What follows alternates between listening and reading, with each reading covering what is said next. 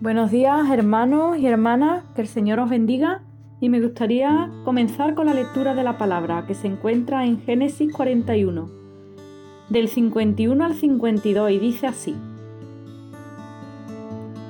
Al primero lo llamó Manasés, porque dijo, Dios ha hecho que me olvide de todos mis problemas y de mi casa paterna. Al segundo lo llamó Efraín, porque dijo, Dios me ha hecho fecundo en esta tierra donde he sufrido.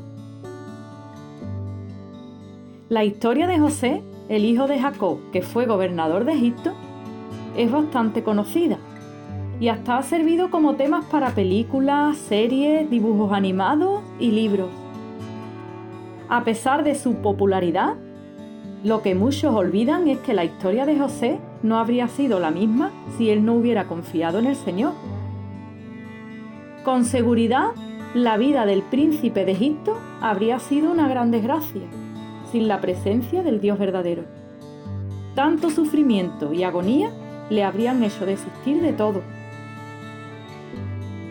El hecho es que, aun cuando fue abandonado por todo, vendido por sus propios hermanos, traicionado, preso injustamente y olvidado en la prisión, él sabía que Dios no le abandonaría jamás.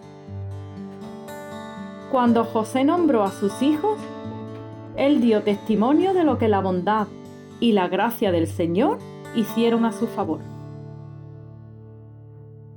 Él pudo olvidar el sufrimiento pasado.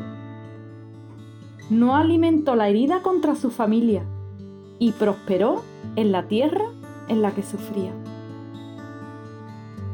Qué tremenda la historia de José, ¿verdad? Y es que bueno, yo creo que la mayoría de nosotros, si no hubiéramos confiado en el Señor también, si el Dios verdadero no hubiera estado en nuestra vida, podríamos decir que no hubiéramos podido, que algún día hubiéramos tirado la toalla. Y es que la verdad es que hasta aquí nos ayudó el Señor y podemos testificar como lo hizo José con el nombre de sus dos hijos el Señor hace que nos olvidemos de nuestra aflicción y el Señor hace también, nos hace prosperar en la tierra de la aflicción también. Y es que es maravilloso lo que Dios hace en nuestras vidas. Y eso no lo podemos olvidar.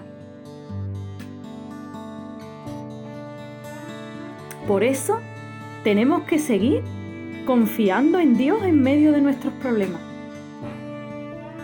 Creamos Sigamos creyendo hoy a pesar de las circunstancias difíciles. Oremos agradeciendo por el ejemplo de fe de José y cómo él entregó a Dios el control de su vida. Pidamos a Dios que nos ayude a perdonar y a olvidar todo lo que hemos sufrido en el pasado.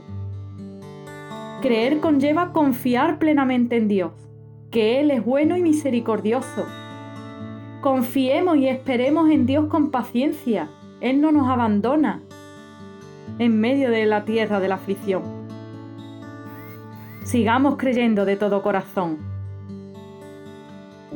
Sigamos buscando más de Dios.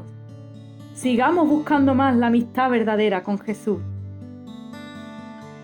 No murmuremos ni discutamos con aquellos que nos han hecho daño.